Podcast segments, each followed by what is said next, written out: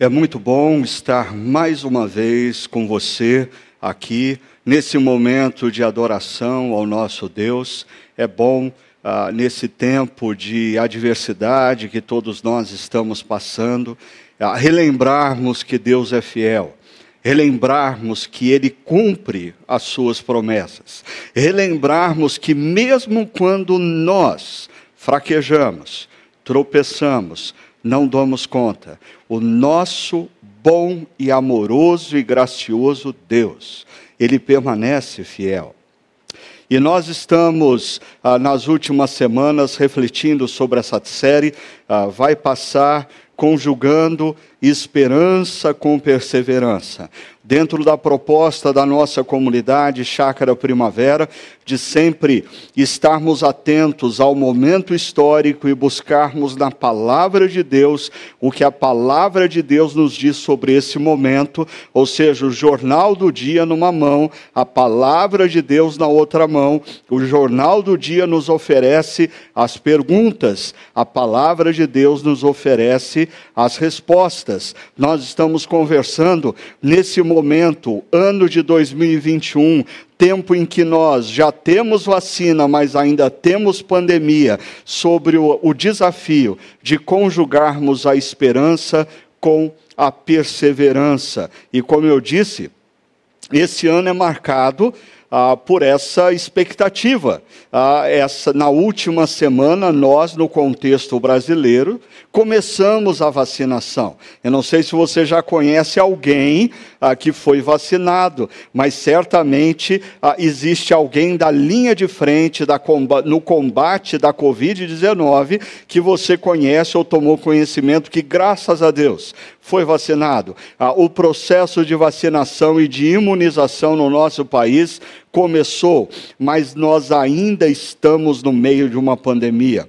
Ainda existem números que nos assustam. Ainda existem milhares de famílias que, nesse exato instante, ao invés de estarem, como muitos de nós, sentados no sofá diante da televisão, assistindo um momento de adoração e participando dessa reflexão, essas famílias estão do lado de fora de hospitais, aflitas por informações acerca dos seus familiares, ou talvez famílias que têm os seus queridos dentro de casa por falta de lugar ah, nos próprios hospitais. Então, ah, por isso mesmo, quando nós observamos o contexto brasileiro, nós nos alegramos porque nessa última semana a, a, a vacina começou a chegar para muitas pessoas, mas por outro lado, nós ainda temos pessoas sofrendo, nós ainda temos UTIs completamente tomadas, nós ainda ainda precisamos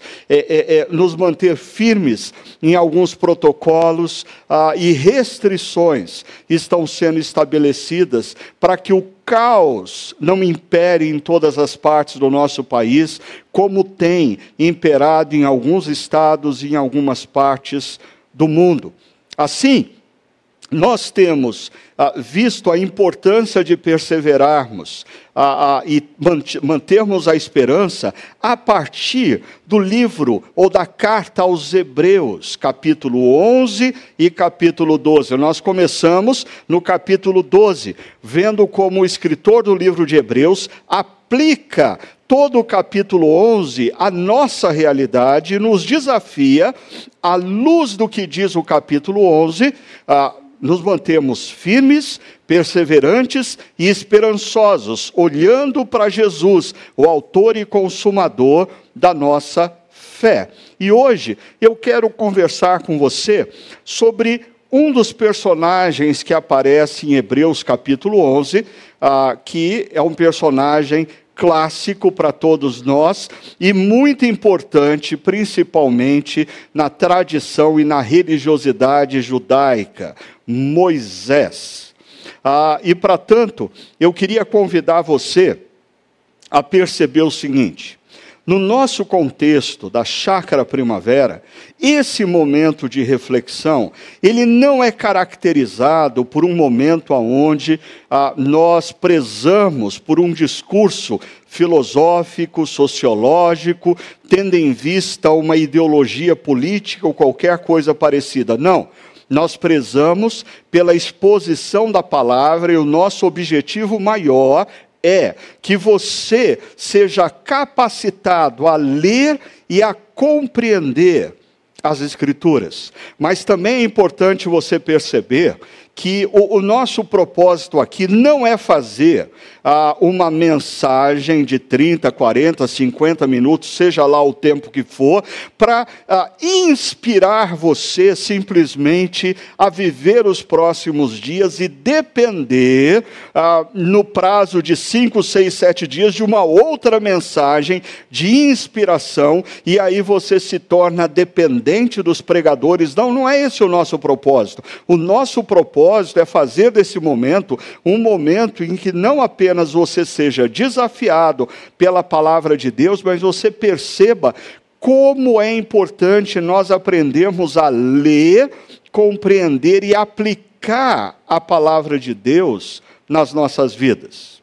Ah, por isso, eu preciso da sua atenção para observar uma coisa. Quando nós falamos nas últimas semanas, aqui, Hebreus capítulo 11, ah, destaca alguns personagens da história que conjugaram perseverança com esperança. Nós começamos por Abraão.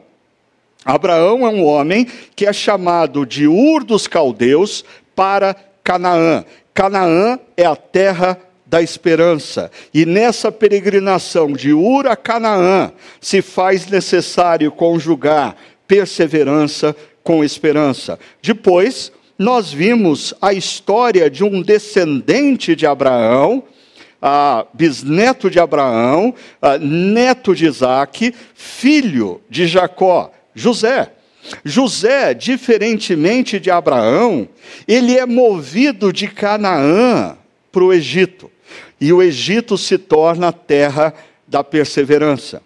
José precisa perseverar no Egito, ele precisa tomar decisões nesse contexto. E agora, nós vamos estudar acerca de Moisés, que move o povo hebreu que desceu por ocasião ah, de José para o Egito, agora esse povo sai do Egito na direção de Canaã. Canaã, mais uma vez, a terra da esperança. Mas na peregrinação do Egito para Canaã, se demanda perseverança percebeu, nós temos aqui cerca de 400 anos de história, um pouco mais que quatro séculos de história, marcados pela perseverança na peregrinação e na esperança de que Deus tem um propósito maior para nos oferecer. Então, eu convido você a perceber, primeiramente, o que Hebreus, o autor de Hebreus, fala sobre Moisés. Mas depois eu queria mostrar para você como o que o autor de Hebreus está fazendo, na verdade, é uma síntese da síntese da história de Moisés. Então nós vamos precisar perceber ah, o que o livro de Êxodo fala da história de Moisés e o que Estevão, em Atos dos Apóstolos, fala da vida de Moisés, para nós compreendermos a síntese que o autor de Hebreus está fazendo no capítulo 11. Então me acompanhe o que diz o livro de Hebreus sobre Moisés. Começa no verso 23 dizendo: Pela fé, Moisés, recém-nascido, foi escondido durante três meses por seus pais, ou seja, a história da fé de Moisés não começa por Moisés, começa por seus pais. Esse é um ponto importante, pois estes, os seus pais, viram que ele não era uma criança comum e não temeram o decreto do rei. Continua o verso 24 e 25 dizendo: Pela fé, Moisés, já adulto, recusou ser chamado filho da filha de Faraó, preferindo ser maltratado com o povo de Deus a desfrutar os prazeres do pecado durante algum tempo. E perceba o pecado aí no singular, assim como em Hebreus capítulo 12, apontando para sistema e não necessariamente atitudes. Ele ah, de, eh, recusou desfrutar dos prazeres do sistema pecaminoso durante prazeres que ele teria só durante algum tempo. E continua, verso 26. Por amor de Cristo, considerou sua desonra uma riqueza maior do que os tesouros do Egito, porque contemplava a sua recompensa. E o livro de Hebreus, capítulo 11, termina com os versos 27 e 28, descrevendo o seguinte: Pela fé, Moisés saiu do Egito, não temendo a ira do rei essa frase já vem do verso 23, que os pais dele não temeram a ira do rei. E perseverou. Por quê? Porque via aquele que é invisível. Pela fé, celebrou a Páscoa e fez a aspersão do sangue para que o destruidor não tocasse nos filhos mais velhos dos israelitas. Como eu disse para você, o que nós temos aqui é uma síntese da síntese da história de Moisés. Ah, quando você pega a história de Moisés, do seu nascimento, até o momento em que o povo hebreu sai do Egito, ah, você vai encontrar essa história no livro de Êxodo, capítulo 2 ao verso 14. E nesse trecho você tem 349 versos para descrever do nascimento de Moisés até a saída do povo de Deus do Egito. Agora, esse episódio, ou esse período da vida de Moisés, é mencionado também ah, por Estevão em Atos capítulo 7.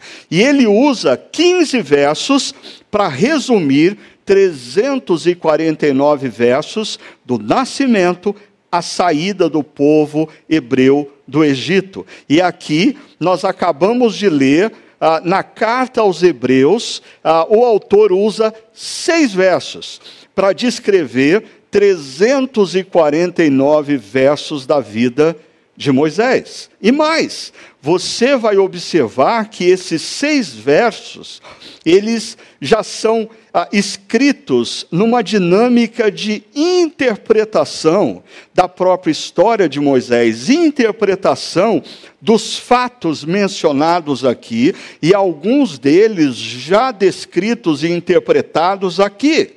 Ah, a gente poderia ver isso de uma outra forma. Se você pensar ah, num iceberg, o que nós temos em Hebreus capítulo 11, do verso 23 ao verso 28, é, é isso aqui. São seis versos descrevendo, resumidamente, interpretando o impacto da vida de Moisés ah, para a sua geração e para a história do povo hebreu e, consequentemente, agora, em Hebreus capítulo 11, 12, para as nossas vidas como cristãos. Agora, em Atos capítulo 7, Estevão fala um pouco mais acerca da vida de Moisés e descreve algumas outras coisas, mas se você quiser conhecer muitos detalhes, você vai ter que, ao longo dessa semana, ler ah, o livro do Êxodo, principalmente do capítulo 2 ao, verso, ao capítulo 14, que descreve o nascimento até a saída do povo hebreu do Egito. Agora, um detalhe muito importante é que entre o livro do Êxodo para o Novo Testamento, nós temos também inúmeras tradições e literatura hebraica, como o Mishnah, como o Talmud, ah, que interpreta alguns eventos da vida de Moisés, ah, que, que lança luz sobre alguns pontos obscuros, e nós precisamos tomar sempre muito cuidado com tradições ou literatura paralela. No entanto, muitas vezes os autores do Novo Testamento fazem uso dessas tradições e dessa literatura paralela para compreender e até mesmo para escrever ah, o que nós temos no Novo Testamento. Então, o que nós temos aqui em Hebreus 11 ah, é um resumo do que foi Moisés, do seu nascimento até a saída do povo hebreu do, do Egito, mas passando pelas tradições e pela literatura. Deixa eu mostrar dois exemplos disso para você, para você ver como é interessante. Aqui a gente está ah, incentivando você a ler a Bíblia sempre com ah, atenção, com cuidado, com dedicação, percebendo os detalhes. Êxodo, Êxodo capítulo 2 nos narra, primeiramente, o nascimento de Moisés. Olha como Êxodo 2 descreve o nascimento de Moisés. Um homem da tribo de Levi casou-se com uma mulher da mesma tribo. E ela engravidou e deu à luz a um filho. Vendo que era bonito, e eu acho que está para nascer a mãe que olha para o filho e não acha ele bonito, ela o escondeu por três meses. Ah, volta aqui comigo um pouquinho na imagem. Ah, perceba, existe um, um contexto aqui, um decreto do rei do Egito, do Faraó, para que absolutamente todo menino, toda criança do sexo masculino que nascesse entre o povo hebreu, ele, essa criança deveria ser jogada no rio Nilo. Existia uma grande preocupação das autoridades do Egito com o crescimento do povo hebreu e com o possível poder que esse povo pudesse exercer no caso de uma invasão de, de, de, de povos inimigos. Então, uma série de medidas foram tomadas até que a mais drástica foi as crianças de sexo masculino deveriam ser jogadas no rio Nilo. O texto diz que a mãe de Moisés olhou para ele e achou ele muito bonito. Ah, é claro que no contexto da antiguidade, essa beleza também reflete a graça de Deus para com uma criança e ela o esconde por três meses. Mas me acompanhe agora como que Estevão conta essa história. Olha só, ele diz: naquele tempo nasceu Moisés que era um menino extraordinário. Você percebeu a mudança? de bonito para extraordinário, existem alguns outros elementos inseridos aí, e por três meses ele foi criado na casa de seu pai. Ou seja, não é a mãe que esconde, a mãe pode esconder, mas ele é criado na casa do pai. Ah, e perceba agora como que o autor de Hebreus narra essa história. Ele diz: pela fé Moisés, recém-nascido, foi escondido durante três meses, não pela mãe, nem na casa do pai, mas por seus pais. Pois estes viram que, olha a expressão, ele não era uma criança comum. E se acrescenta uma linha e não temeram o decreto do rei. Ou seja, os pais de Moisés esconderam ele na casa, primeiro, porque eles perceberam que não se tratava de uma criança comum. Deus tinha um propósito maior para o seu filho. Ah, e mais, eles não temeram o decreto do rei do Egito, ou no caso, Faraó. Deixa eu dar um outro exemplo para você, para você perceber como essas transições são interessantes. Quando a gente fala de Moisés na vida adulta, como Moisés ganha consciência da sua missão.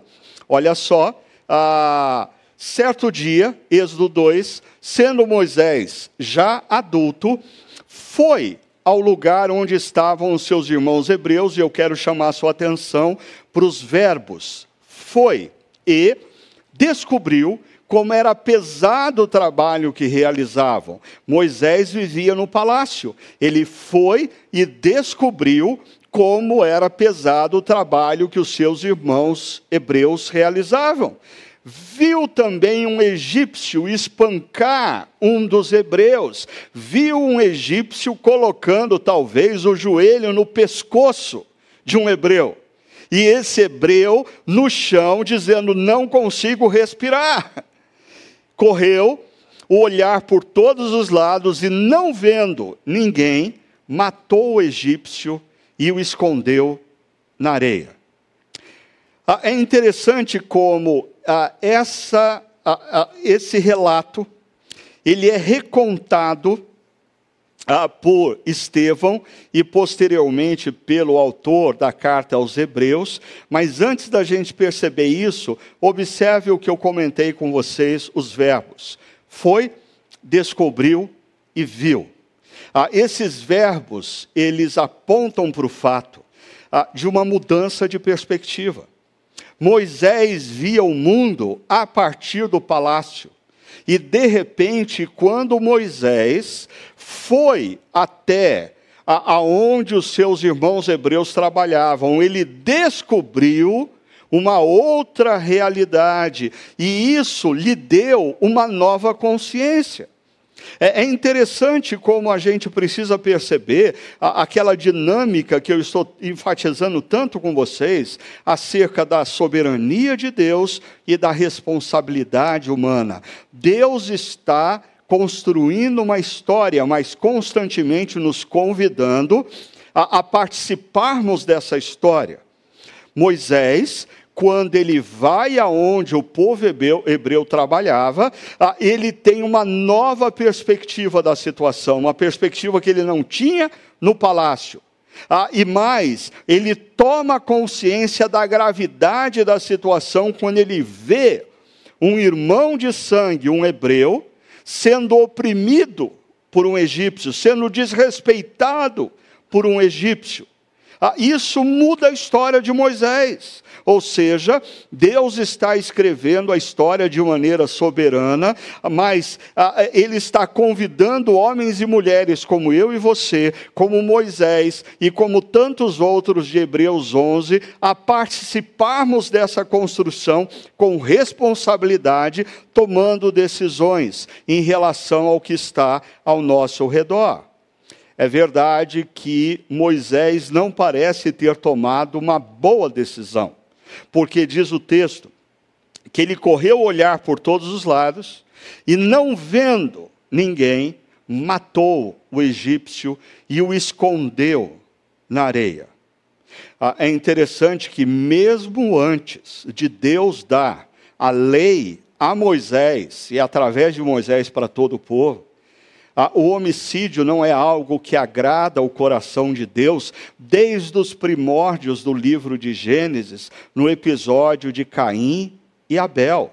Essa não é a alternativa de Deus. E me parece aqui que Moisés peca, justamente no que nós conversávamos na última reflexão, ah, que José não pecou, ah, sobre a importância de nós estarmos diante de uma situação, diante de um fato, diante de um momento e analisarmos isso com cuidado. O perigo de nós darmos um salto da situação para a atitude, o perigo de nós tomarmos decisões tempestivas a grande maioria das ocasiões da minha vida e na sua vida que nós tomamos decisões tempestivas, nós nos arrependemos de tê-las tomados. Por quê? Porque faltou análise, faltou a capacidade de nós ponderarmos, nos assentarmos e calcularmos exatamente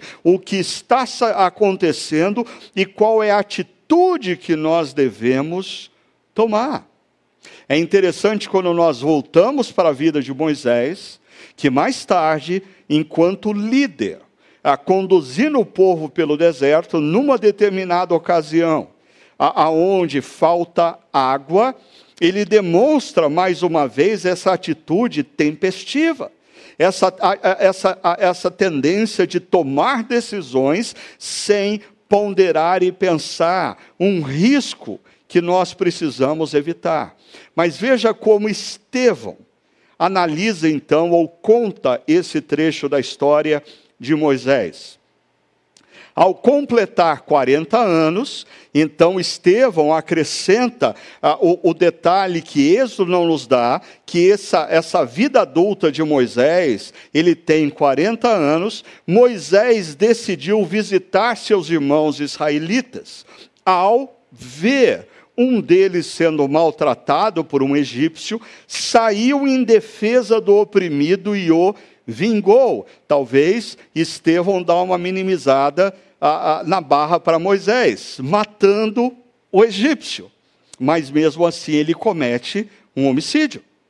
Agora, perceba a, a maneira como o autor de Hebreus interpreta esse fato, porque aí nós temos uma grande mudança de perspectiva. Olha só, ele diz: pela fé Moisés já adulto, com seus 40 anos. Interessante, ele usa outros verbos e outras ideias. Recusou ser chamado filho da filha de Faraó, preferindo ser maltratado com o povo de Deus a desfrutar os prazeres do pecado no singular durante algum tempo.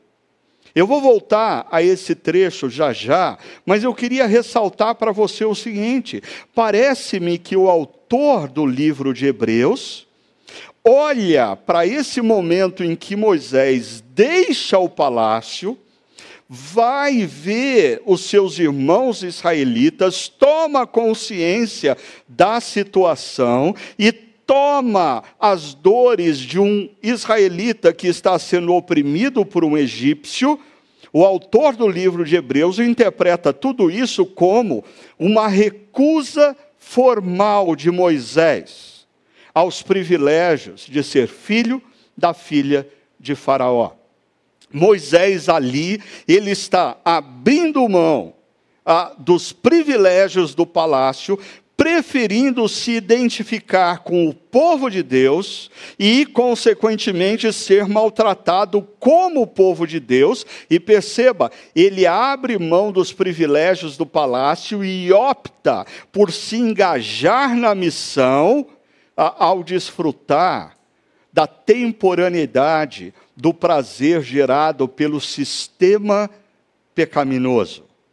Ah, eu espero que esse rápido exercício ah, mostre para você a importância de quando nós estamos lendo um texto, um texto no Novo Testamento que se refere a episódios vivenciados no Antigo Testamento, a importância da gente ler como aconteceu no Antigo Testamento, perceber ao longo das Escrituras ah, outros momentos em que essa história ou esse episódio é contado, para nós compreendermos a intenção do autor.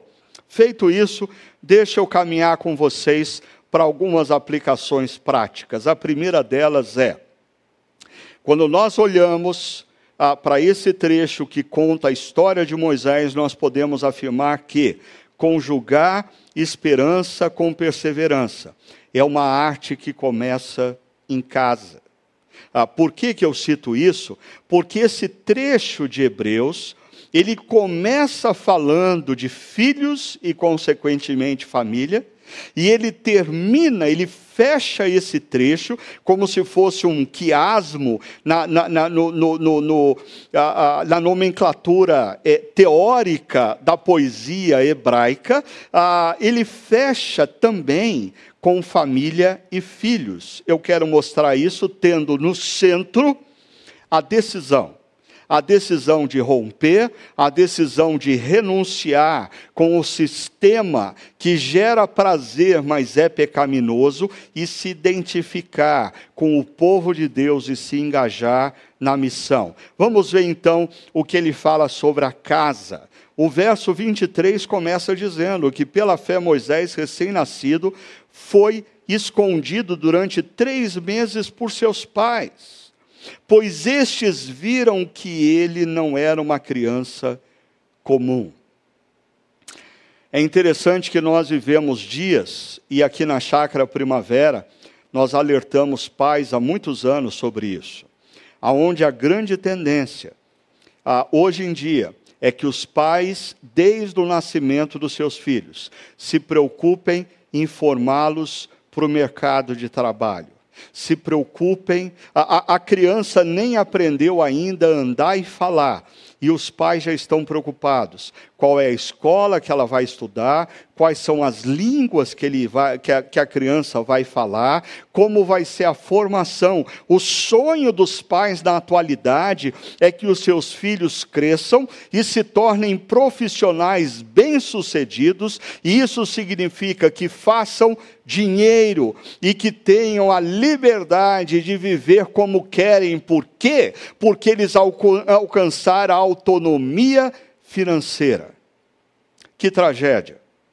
Pais promovendo na mente e no coração dos seus filhos a, a, o, o replicar dos seus próprios ídolos pais que têm na autonomia financeira, pais que têm no sucesso profissional, pais que têm na admiração do mundo pelo que eles fazem profissionalmente, replicando ídolos na vida dos seus filhos. Esse texto nos fala que os pais de Moisés olharam para ele e não viram nele uma criança com grande potencialidade de ser um profissional bem-sucedido, de ganhar muito dinheiro e alcançar a autonomia financeira. Não. Ah, esse texto está nos falando que os pais de Moisés olharam para Moisés e perceberam que ele era uma criança e que ele teria uma missão. Inúmeros outros pais nas histórias bíblicas olham para os seus filhos e, e consagram os seus filhos à missão.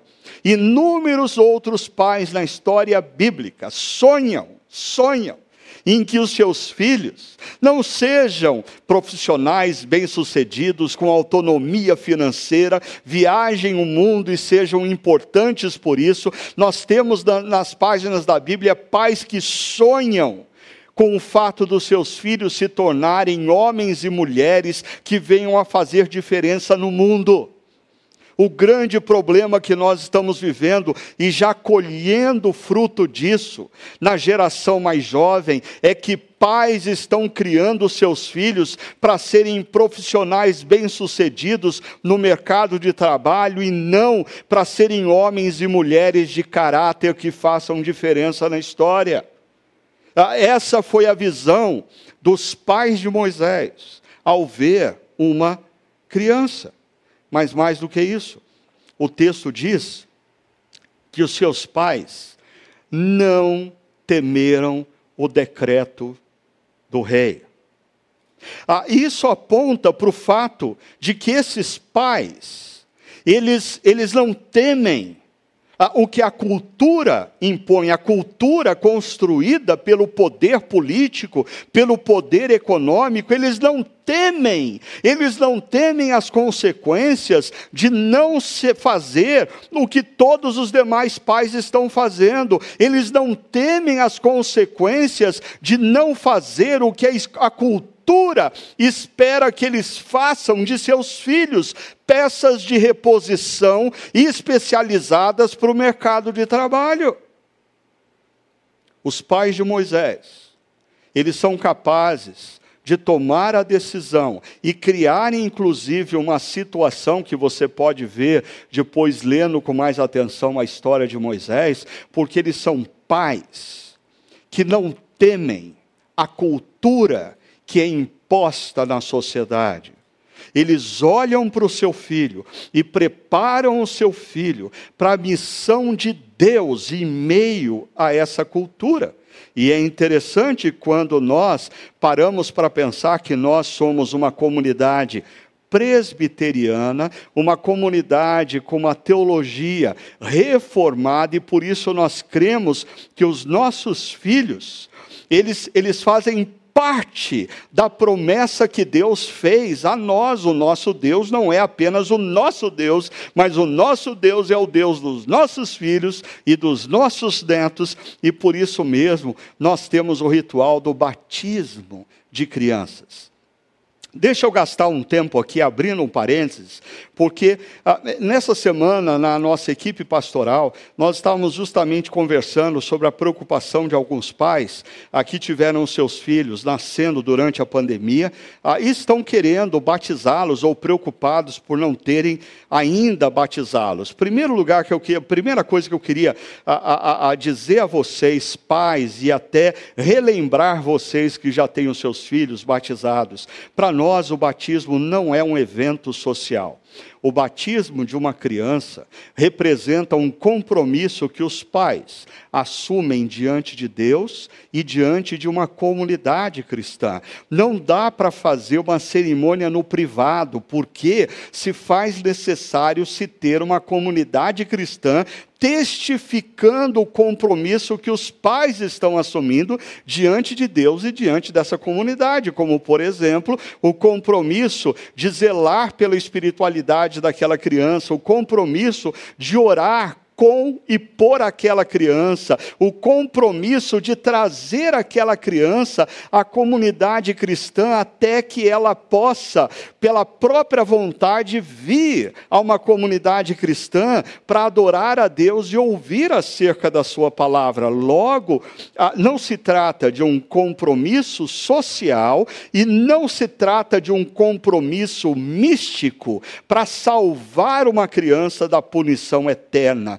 Nós não cremos que, por exemplo, uma criança que venha a morrer sem ser batizada, ela está condenada eternamente ao inferno. Nós não cremos nisso, nós cremos que o pacto que Deus fez comigo e com a Sônia, é um pacto que estende aos nossos filhos, é um pacto que estende aos nossos netos. O batismo é, é, é, é um ritual que se dá diante da comunidade cristã, onde um homem e uma mulher, os pais assumem esse compromisso diante de Deus e diante da comunidade cristã, declarando a sua confiança de que esse pacto de Deus não é só para eles, mas para os seus filhos. Aí eu diria, é imprescindível que ah, os pais sejam membros da comunidade cristã. É imprescindível que pelo menos o pai ou a mãe sejam membros da comunidade cristã, aonde ou diante da qual essa pessoa vai assumir esse compromisso. Pondere sobre tudo isso, mas aonde eu queria chegar a, a, através de toda essa explicação? Inúmeros pais já batizaram os seus filhos. Inúmeros pais estão vivendo esse momento difícil da pandemia, na qual a, o Chakra Kids está fechado e que os pais são responsáveis por cuidar da espiritualidade dos seus filhos. Essa é uma coisa que eu tenho dito, a, que um dos grandes privilégios que essa pandemia nos trouxe foi a de devolver aos pais a responsabilidade pelo cuidado da espiritualidade dos seus filhos. A, a grande questão é se você está cuidando. E quando eu digo cuidar da espiritualidade do seu filho, ah, não é tão somente ler a Bíblia com ele, orar com ele, ah, fazer o download do material que é produzido e investir tempo na construção dessa espiritualidade com ele, mas até mesmo dar ao seu filho o privilégio de ver em você, pai e mãe, pessoas que estão lidando com essa pandemia com altíssima responsabilidade. Ah, porque talvez eles até estejam participando com você do material produzido pelo Chakra Kids. Ah, você até esteja orando com eles e, e, e fazendo oração com eles, mas a grande questão é o que eles estão vendo na sua vida. Eles estão vendo responsabilidade na maneira de se lidar com essa tragédia que envolve o mundo? Ou eles estão vendo algo disfuncional? Algo que, ah, enquanto a televisão diz que é perigoso e que precisamos tomar cuidado, na própria casa, eles não veem essa coerência. Cuidado, cuidado. Ah, as decisões que nós tomamos no presente são as histórias que os nossos filhos e netos vão contar no futuro.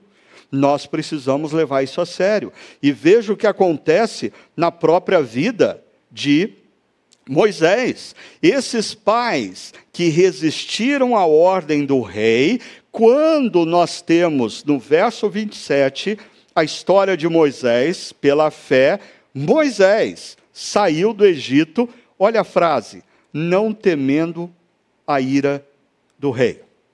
A grande pergunta é: com quem Moisés aprendeu a não temer a ira do rei?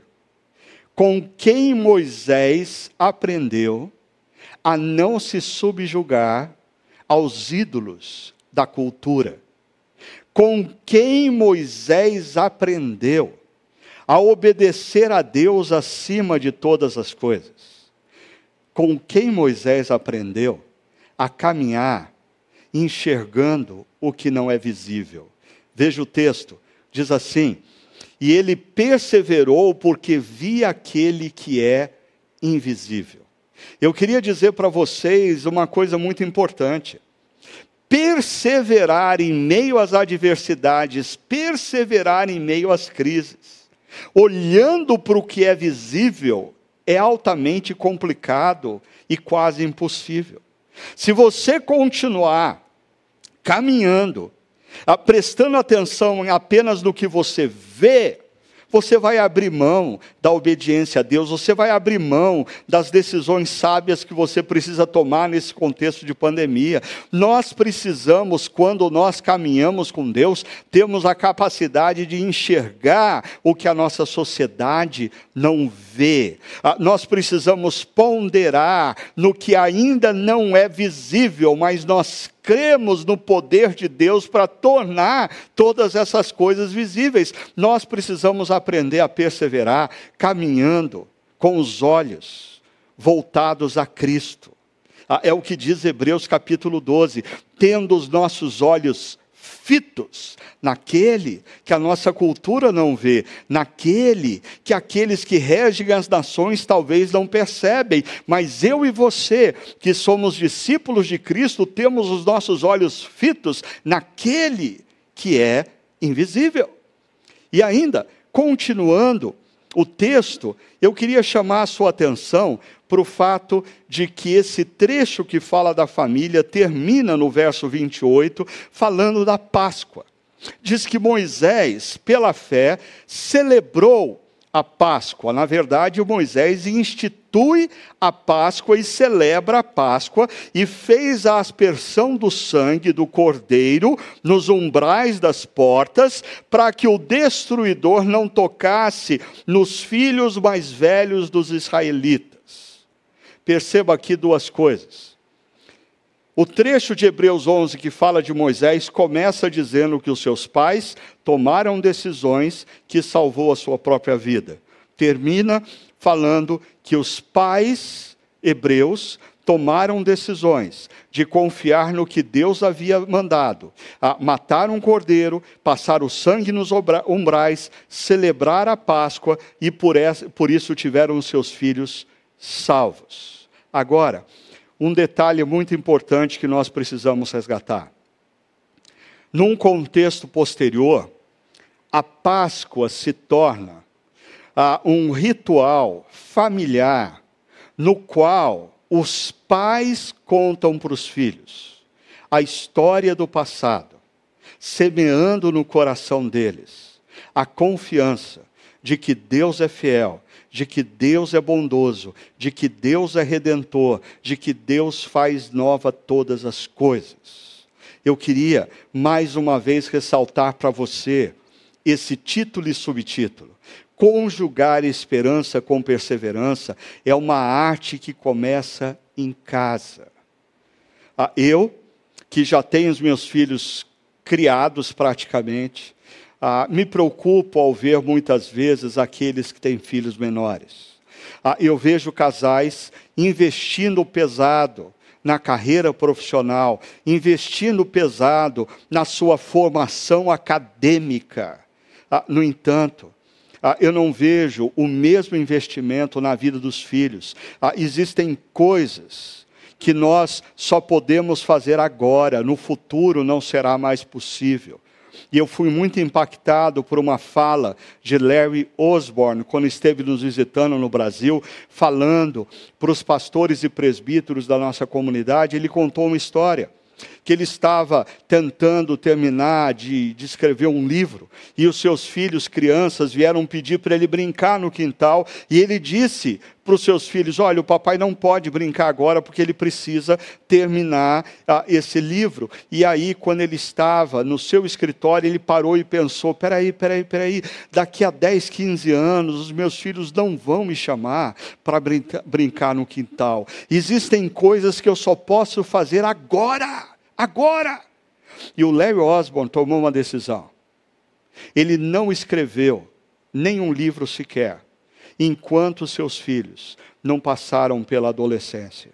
Ele decidiu fazer o que ele só podia fazer naquele momento, ou seja, se dedicar aos filhos crendo que posteriormente veria o momento em que ele teria oportunidade de investir na sua carreira acadêmica, na sua carreira profissional. Ah, eu diria, muitos jovens pais estão abrindo mão do que eles só podem fazer agora. E quando eles descobrirem que seus filhos na adolescência e juventude não querem mais brincar com eles, vão perceber que inverteram prioridades. Por isso, Tome uma decisão, conjugar esperança com perseverança, construindo essa arte na sua casa e semeando na vida dos seus filhos. E para a gente terminar, conjugar esperança com perseverança demanda renúncias conscientes e cruciais. Ah, por quê? Olha só o que o livro de Hebreus nos fala no centro da história de Moisés. Pela fé, Moisés já adulto, com seus 40 anos, e perceba os verbos, recusou ser chamado filho da filha de Faraó, preferindo ser maltratado com o povo de Deus, a desfrutar dos prazeres do pecado durante algum tempo. Ah, esses verbos apontam ah, para um, um, um, um paradoxo entre a consciência e o prazer e o poder. Ah, Moisés rejeita ele recusou o prazer e o poder, pela consciência que ele ganhou da sua missão na história, pela consciência que ele ganhou do invisível. O que ele viu trouxe à sua mente uma consciência de que existe uma história maior sendo construída. Então ele recusa o prazer e o poder temporário para participar dessa história que tem ramificações no eterno. Então ele tem consciência de que existe uma história maior, conectada ao eterno, e por isso ele recusa o prazer e o poder temporário. Ah, quantas vezes é, nós já não lemos em outros momentos textos como esse e aplicamos, por exemplo, dizendo: nós precisamos abrir mão do prazer temporário de uma sexualidade fora do padrão de Deus, nós precisamos abrir mão do poder que o, o dinheiro nos promete oferecer para nos comprometer a uma consciência maior, num plano eterno. Nós precisamos abrir mão da ilusão do sucesso profissional, do sucesso acadêmico, porque a história é muito maior do que a própria história. Existe uma dimensão eterna e nós precisamos ter consciência disso, senão nós vamos abraçar tudo que nos é oferecido no temporário, no tempo histórico e nos esquecer da missão que tem repercussão eterna. Agora, hoje em dia, nós precisamos aplicar isso até mesmo a ideologias. Como existem cristãos abrindo mão da missão, abrindo mão da consciência do que Jesus Cristo fez na cruz do Calvário por eles e pelos seus irmãos e irmãs em Cristo que não pensam como eles, ah, cristãos que estão abrindo mão da consciência da importância da unidade da igreja, estão rompendo com as suas igrejas, estão gerando um mau testemunho para os seus familiares e para a própria história, porque eles estão agarrados no que é temporário. Pergunta: Deus na eternidade vai reger a história a, a partir de uma ideologia da direita ou da esquerda? Ah, me, me perdoe se você mais uma vez fica chateado comigo por eu tocar nesse assunto. Mas existem pessoas que estão transformando ideologias em ídolos. E para nós ganharmos a consciência, ou relembrarmos quem nós somos na história e de que tudo é temporário e nós precisamos estar engajados em algo maior que transcende a história, nós precisamos tomar cuidado para a gente não estar tá abraçado, adorando uma ideologia e abrindo mão do reino de Deus. E, e, e eu não digo só acerca da ideologia de direita e de esquerda. Ah, é interessante como emergem ideologias que ah, nos desafiam a pensarmos e considerarmos a coisas muito importantes, como, por exemplo, o lugar, o espaço, o respeito à mulher ah, ou também os direitos, a, a, a, o, respeito pelas pessoas de outras raças. Tudo isso é muito importante e um cristão precisa estar atento a isso, ah, porque faz parte da nossa missão na história. Mas me surpreende cristãos que estão colocando a sua cor acima de Cristo, colocando a ideologia a, da, da, da sua raça acima de Cristo, colocando o seu gênero sexual acima de Cristo.